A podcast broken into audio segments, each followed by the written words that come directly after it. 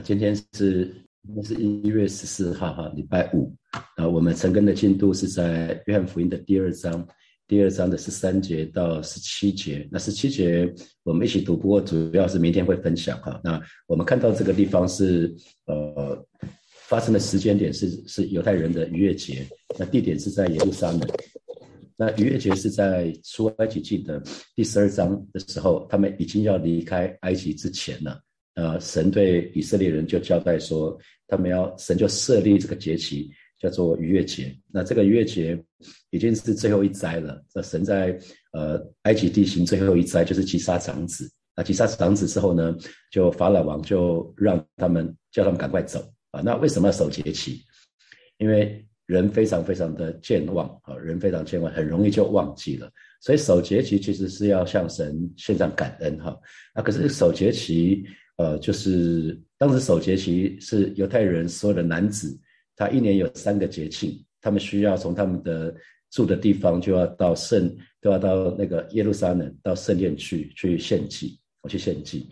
那透过守节期，其实是要纪念神所做的，可是有的时候会变成是流于律法的规定啊。比如说我爸妈早期在还没有信主之前，我们初一十五就要拜拜啊。那当时他们是只要。要出门，他们绝对不敢在初一十五，他们一定会避开。那为什么？就是很怕，如果初一十五如果没有拜拜的话，神明会生气。好，所以那个是为了律法，为为了惧怕而做。那今天神的儿女，我们不用守节期了哈，我们其实没有没有节期了。可是我们所有一切都是要为爱而做。鼓励弟兄姐妹，我们所有的一切都要为爱而做。像我们爱我们的家人。我们需要有具体的行动哦，我们爱我们家人就要具体的行动。我们可以透过庆生啊，可以透过结婚纪念日啊这些庆祝，就表达我们的爱意。那我爸爸从受洗以后，他就每每一年过生日是过他受洗的那一天啊，他他很珍惜这一天，他觉得这是他重生的日子，而是他新生命的开始。呃，在到新约这个时代，我们没有节期了，我们只剩下有个圣餐。我们只有洗礼跟圣餐，那洗礼一生只要一次就好了。那圣餐现在火把教会是每个月一次，我们透过具体的方式，就是领领饼领杯，我们就来纪念主的死跟主的复活哈。这是逾越节，那这是耶稣从三十岁要开始服侍，他经历的第一个逾越节。这是耶稣在三十岁开始服侍以后经历的第一个逾越节。那我们刚刚提到过那个逾越节，其实是在摩西带以色列人出埃及的时候。啊，这个时候做的那呃，神就跟他们预告说，他们他会击杀长子，其实每一家家家户户都要杀一头一岁的羊羔，然后把那个血要涂在门框、涂在门楣。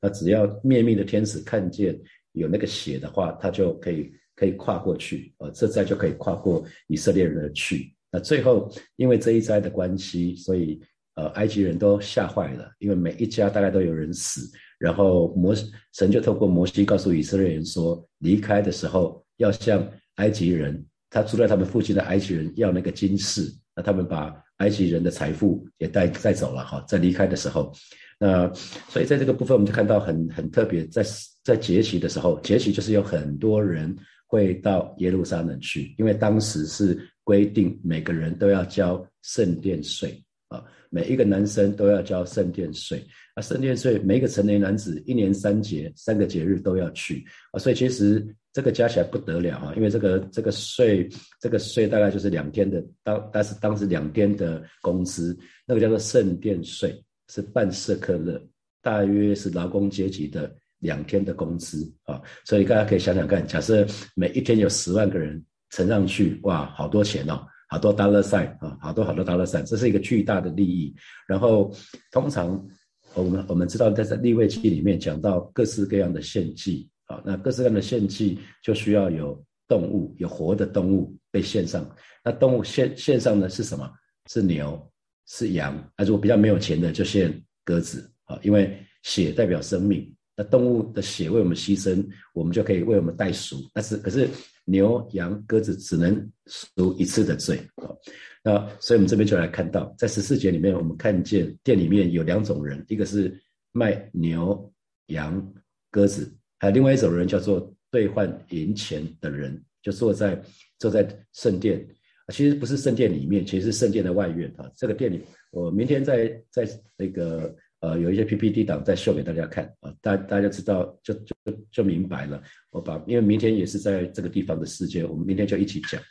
那十五节发生什么事？耶稣就拿着绳子做成鞭子，把牛羊都赶出店去，然后就倒出兑换银钱之人的银钱，推翻他们的桌子啊。没有没有讲到鸽子哈，鸽子因为关在关在应该是关在鸟笼里面，所以牛羊被赶出去。那我们。我们就来问一下，说那卖牛羊鸽子不是很正常吗？难道他们有犯法吗？那大家想想看哈，呃，每每天上班的时候，我都会经过行天宫，行天宫就是在民权东路、民权东路跟松江路交叉口，在庙的旁边，注意注意看就会看到，通常有什么卖花啊、卖香、卖卖纸钱、卖蜡烛啊，那或者是卖水果。大部分在庙里面、庙旁边，通常都会卖这些东西，所以在圣殿卖牛羊鸽子，因为要献祭嘛。那如果是你是从很远的地方来，那你牛羊跟着人一起走也不耐操，那可能就会出问题。好，那那我先分享，跟大家分享，我在一九九六年、九七年啊那几年，我到中南美洲去做生意。那有一个很特别的国家叫做哥伦比亚，大家听过这个国家吗？听过这个这个国家的，应该都怎知道？这个国家最出名的就是毒枭啊！这个国家最出名的就是贩毒啊！那当时我们卖电脑设备到那个地方去，生意做得还不错。那那么我当时申请商务签证，那我申请商务签证，等到我到了当地才知道，我要到首都，它的首都叫波哥大啊，波哥大那个地方的警察局去报道。我到到的第一天就要去报道，报道做什么呢？打手印，十只手手指的手印都要都要打，然后还要照相。那我就说啊，我有照片，我就拿照片给你。他说，先生，你从其他地方带来的不行。我说啊，有这样的事情，那要在什么地方照相？他说，警察局隔壁啊，警察局隔壁就有照相馆，而且是天价，照个照片是天价。这样大家听懂了吗？就很像圣殿，圣殿那边卖卖牛羊鸽子的，他们的价钱是很贵的，可能。比外面贵很多啊！然后，因为其实，其实耶稣看到这群卖牛羊鸽子的时候，其实你知道吗？当时卖牛羊鸽子是一个特许的行业，甚至是世袭的，祖父交给儿子，儿子交给交给孙子，啊，就就是一直一直下去。那他们合作的对象，那是一个利益共同体。他们合作的对象是祭司，是祭司长，这群宗教领袖。为什么？因为。弟兄姐妹，如果有印象的话，在立位记里面有讲到献祭，献祭的祭物必须要什么？没有瑕疵。好，所以他们所有的动物要献祭的时候，必须要接受祭司的检视。有没有瑕疵是谁来认定？是祭司。所以通常只要是自己带去的，怎么样？大家猜猜看，那聪明的大家应该想到了，都有都有瑕疵哦。只要是自己带去的都有瑕疵。我的照片不能用，我台湾带去的照片不能用。要要去什么地方照？隔壁隔壁警察局隔壁，他的关系企业，然后天价，在台湾只要一那时候只要一百五十块就可以照照个照片，然后就可以可能有六张两寸的，可能六张一寸的照片。可是去警察局就花好像忘记了，好像是三十块三十块美金之类的，然后两张就是为了为了那个警察局的用途。所以当时的卖牛羊鸽子的，很像是很像是开在。警察局旁边的照相馆，它根本就是利益共同体。因为祭司会说这个有瑕疵啊，你看这个脚有问题，啊这个眼睛有问题，然后那怎么办？那边有卖，那里有卖牛羊鸽子的，好，所以其实其实是是这个样子。所以你可以看到他们有点裁判兼球员哈，这是一个很大的利益共同体。那其实我自己在做生意的时候，我就看到，在我所在的领域是在电子通讯的领域，然后。当时早期我也想说，为什么美国有个规，有一个美国有一个标准，欧洲有一个标准，大家大家知道为什么要有不同的标准？那现在中国有中国的标准，日本有日本的标准，为什么？因为如果你没有自己的标准的话，别人就可以穿小鞋，你只能用别人的东西。欧洲的东西进入到美国，你如你你用你用欧规欧规，他就给你卡。你一定要经过美国的安检啊，每个国家都有不同的，只要大的国家都有不同的安检，不同的那种电池电池的检验的规范，因为背后有巨大的商机。如果你只能按照别人的规则的话，就会很辛苦。那这那当时这些商人跟技师技师长上下交相贼，啊，他们可以赚取很多的不义之财，啊，所以所以这个是这样子。那在提摩太前书的第六章的第五节，神的话也告诉我们，我们不要以金钱为得利的门路。可是很不幸的，在当时很遗憾的，就是在当时这群呃宗教领袖的眼中，宗教只不过是他们发财的一个途径啊，这是一个非常非常可惜的事情。好，我刚看到第二种人，第二种人是兑换银钱的人啊，兑换银钱的人，有姐妹，那个，请问美金在台湾可不可以使用啊？美金在台湾，在台湾可不可以使用美金啊？大概除了少数的五星级饭店或者是非常非常大型的百货公司之外，他们也接受接受美金，而且汇率很烂啊。那那通常是需要先换成新台币，一先通过先换成新台币，他们才可以在这个地方用。不信的话，你看他拿美金去做计程车，有没有有没有人要收？有没有人要收啊？大家怕拿到假的美金嘛？哈。那同样的弟兄姐妹，当我们出国的时候，新台币也需要换成当地的货币，是吧？我们也是需要换成当地的货币才能才能使用，所以那通常到了国外，你会在什么地方换换钱？通常或者是你会在台湾换，那有人会在国外换是吗？啊，会在国外。那在国外的话，通常你会去什么地方换？机场啊，有没有人在机场换？啊，应该蛮多人在机场换哈。那如果像新加坡，他们其实是有很多在市中心就有很多所谓兑换银钱的地方，就是 money changer。Money changer 翻译就是兑换银钱的地方。那那我们可以在那些地方兑换当地的货币。那我早期常常出国的时候就有困扰，就是如果换很多，没有用完很麻烦啊。那为什么换很多？因为不管换多少钱都有一样的手续费，所以就想说多换一点。那可是换少了不够用，很麻烦，你要再去换又很麻烦。那那我那天在整理我的东西的时候，发觉我还有早期出国去土耳其的纸钞。那个面呢都是一百万的，我有好好好几千万，啊，他要五百万是可以买，当时五百万可以买，呃，当时可能是一千万可以买麦当劳的汉堡一个，一千万，所以每个人都是千万富翁在土耳其啊，啊，那因为他的 他的货币不值钱啊，那那后来常常搭飞机，发现国泰航空有一个叫做 UNICEF，他跟联合国一个一个劝募基金会合作，他们推动零钱布施，所以每一次我就把不同国家的货币。就通通就就放在信封袋，就给空姐奉献出去啊！这是后来，可是早期基本上常遇到就是不够用，然后又要找地方去换，那又太多麻烦带回家，然后以后就没有用。好，那所以如果弟兄姐妹去看以色列的地图的话，你会看到以色列的地理位置，它旁边有很多很多的邻国。好，它南边南边有有那个埃及，东边有约旦。啊，有有约旦，然后上面有有黎巴嫩，有有那个叙利亚，那那有我蛮蛮多的蛮多的国家，啊，因为犹太人特别会做生意，所以他们后来是散居到全世界各个地方。王灭国之后，他们就散居到全世界各个地方。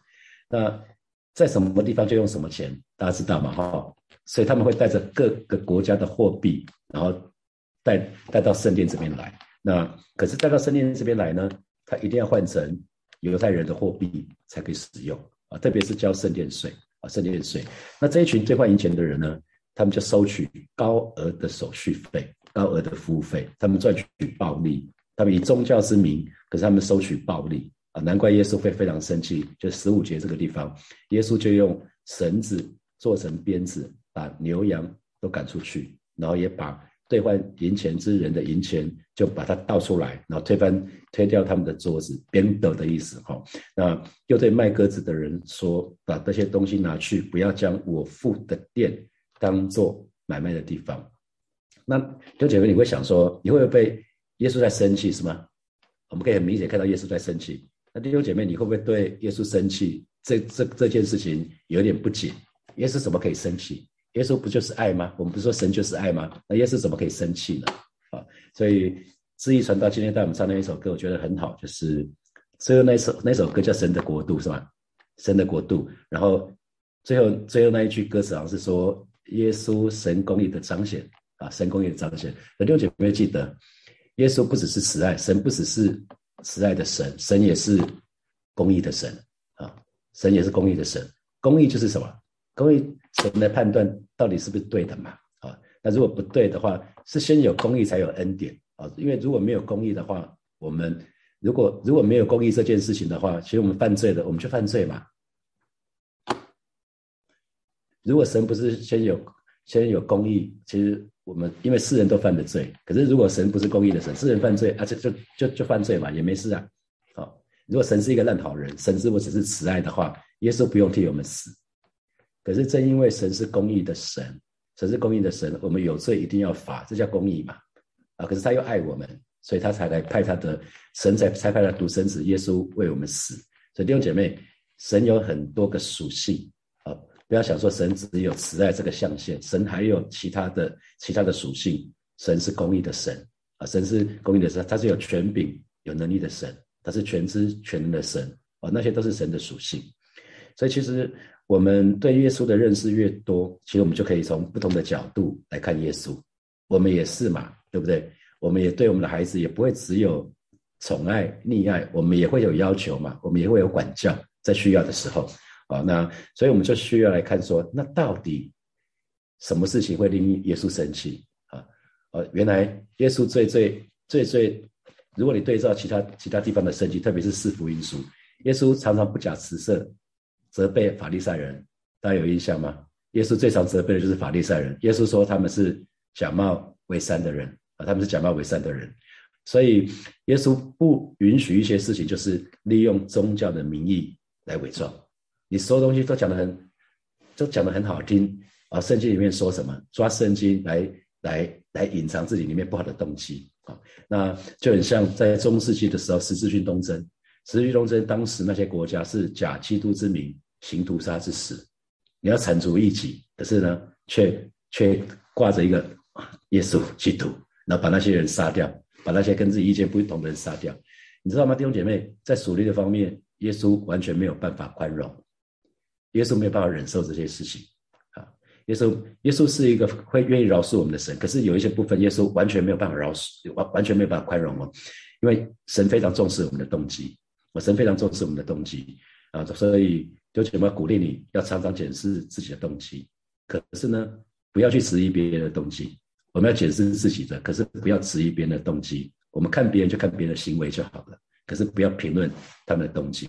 那我们再回到这个地方。这一群商人，他们很明显是亵渎圣殿、神圣的圣殿啊。那因为献祭，我们知道献祭是神的，呃，摩摩西五经，神透过摩西颁布这个部分。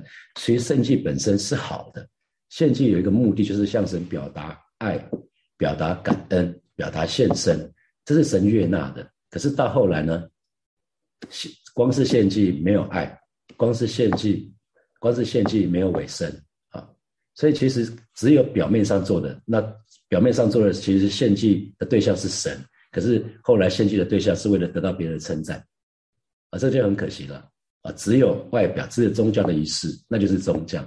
宗教，宗教，我们我们的基督教，我们是信仰，我们不是宗教，我们不好像行礼如仪。所以为什么我们说神要没有用信的神识来敬拜他？所以如果光光是只有献祭的仪式，却没有背后的爱跟献身的话，那神是不会悦纳的。所以如果没有爱神的心，只剩下表表面的敬拜，虽然好像在那边啊看起来很 holy，可是没有爱神的心，其实是欺骗神的行为。神都知道啊，神都知道。所以鼓励弟兄姐妹，神的儿女非常需要常常的检视自己啊，常常检视自己。我们里面，我们有些时候说一些事会说一些话，或说一些事，我们里面真正的动机到底是什么？那如果我们对照对照马马可福音的十一章十七节，我们可以稍微往前翻一下，翻圣经马可福音马可福音的十十一章十七节。好，我们就一起来读，来便教训他们说：经上不是记着说，我的殿必成为万国祷告的殿吗？你们倒使它成为贼窝了哈。那马可福音这个事件跟约翰福音这个事件，神学家大多数的神学家认为这是两个不同的事件，是是不是同一次的事件？所以，耶稣每一年只要到了逾越节，他都会到耶路撒冷去，所以这是在另外一个地方写的。那为什么说变成贼窝呢？因为这样的买卖的行为发生在圣殿的外邦人院里，那所以妨碍外邦人祷告，妨碍妨碍外邦人敬拜神啊。那所以我们可以看到，为什么耶稣这么愤怒，是因为在圣殿里面是一个敬拜神的地方，结果结果这一群这一群这群宗教领袖跟这些商人勾结，那这个地方变成应该是外邦人可以在那个地方祷告敬拜神的，结果。却却变成那个地方，却变成只是在叫卖的地方，很很可惜啊！所以所以那个，所以在在那耶稣的身上，耶稣就做了一个非常比较反常的事啊！他把那个那些牛羊赶出去，他做了鞭子，用绳子做了鞭子，然后他把那个兑换银钱的人的桌子就翻掉了哈！所以我们可以看得到，所以弟兄姐妹可以想想看，是不是有些时候我们在教会的行为？是不是也影响到还没有信主的人亲近神？我不管我们在教会、在工作、在职场、在家里，是不是有些时候我们说所说所做的，也影响外邦人亲近神？好，啊，今天有几个题目让大家可以等一下可以思想一下。检视第一个题目是检视自己到教会的时候有没有不好的动机啊？是不是会想到在教会得到务实的利益？好，第二个题目是。检视自己最近我的敬拜情况，还有我跟神的关系到底怎么样？好，第三，检视我们自己在职场的行为所说所做的，是不是会影响还没有信教的人、还没有信教的同事来亲近神呢？那第四个题目是检视我们在家里的所说所做的，是不是也会影响还没有信主的家人去亲近神呢？给大家八分钟的时间，我们到六点五十的时候，我们就一起来祷告，然后邀请大家一起来祷告。我想今天，呃，我们在读这段经文是耶稣洁净圣殿。那今天每一位神的儿女，我们的身体是圣的殿。耶稣当时洁净圣殿，我想耶稣今天一定也想在每一位神的人的身上做那个洁净的工作。啊，好吧，这个时候我们就一起开口到神的面前来祷告，求主来洁净我们这个人，让我们这个人我们可以守节心清，我们可以全心讨神的喜悦。我们就去开口为自己来祷告。啊耶稣，谢谢你为每一位神的儿女向出来祷告，主你亲自来保守恩待我们，是吧？知道你你的居所，如今我们我们的身体就是你的居所，你喜欢在一个非常圣洁的地方啊，所以你接近圣殿。而今天早晨你也做洁净的工作，在每一位神的儿女的身上带领我们。让我们可以守节心情，耶稣的宝血涂抹遮盖啊，在每一位生的人的身上，而用你的宝血，已经用你的宝血洗净我们啊。今天早晨，主啊，就是在再次在神的面前向主来祷告，向主来仰望啊，求你挪去，求你挪去我们身上那一切定罪的感觉啊。如今在基督耶稣里啊，是个旧事已过，都变成新的，主啊，真的是主啊，真的是在。如今在基督耶稣里就不定罪了，因为是生命圣灵的律已经在基督耶稣里释放了每一位神的儿女。谢谢主，赞美你，哈利路亚。那接下来我们要继续来祷告，让每一位呃每一位弟兄姐妹，我们的信心都可以带出好行为，以至于我们所说的、我们所做的，可以吸引我们身边还没有信主的家人、同学、同事、朋友都可以归向神。我们就以开口为我们自己来祷告。也就谢谢你带领每一位神的儿女，让我们所说所做的都可以吸引我们身边还没有信主的那些家人、朋友、同学、同事，他们来归向你。让我们的信心可以带出好的行为，而我们不是说一套做一套，我们乃是可以真实的活出活出我们的信仰。啊，是主耶稣让我们所说所做的啊，真的是与我们啊蒙召的身份相称。啊，是主啊，谢谢你，你亲自来保守带领每一个今天参与成根的每一位神的儿女，让我们愿意再一次在你面前立定心志。谢谢主与我们同在，哈利路亚。啊，最后我们做一个祷告。这两天，这这个礼拜天气很寒冷哈，呃，请大家就一起为教会的长辈来祷告，让他们在今年的冬天，他们身体都非常非常的健壮哈。在天气寒冷的时候，门神特别的保守。我们一起开口为教会的长辈，还有弟兄姐妹的年年迈的父母亲，我们一起开口来祷告。啊，耶稣，谢谢你啊！这几天天气非常的寒冷。主要这是为教会所有的长辈啊，向主来祷告，祈求主的保守啊，这个是格外的领导他们的身上，也为每一位弟兄姐妹的家人来祷告。为每一位家人的父母亲而下出来祷告。啊，是在说你是我们的主，我们的好处不在你以外。谢谢主，继续的保守恩待每一位长辈。谢谢主，谢谢主，让我们在今年的冬天格外经历的保守，格外经历的保护。谢谢主，赞美你。啊，亲爱的耶稣，谢谢你。今天早晨，让我们再一次在你的话语的里面有美好的领受。让我们每一天都接近我们自己，因为知道我们的身体是圣灵的殿，让我们竭力保守啊！这个是求主不叫我们遇见试探，救我们脱离一切的凶恶。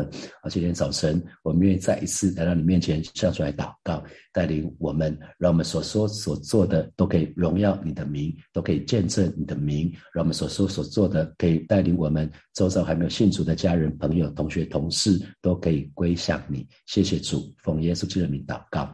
阿门，阿门。好，我们把荣耀掌声给给我们的神。嗯，今天就停在这边哦。祝福大家快乐的上班去，快乐的上学去。好，祝福大家。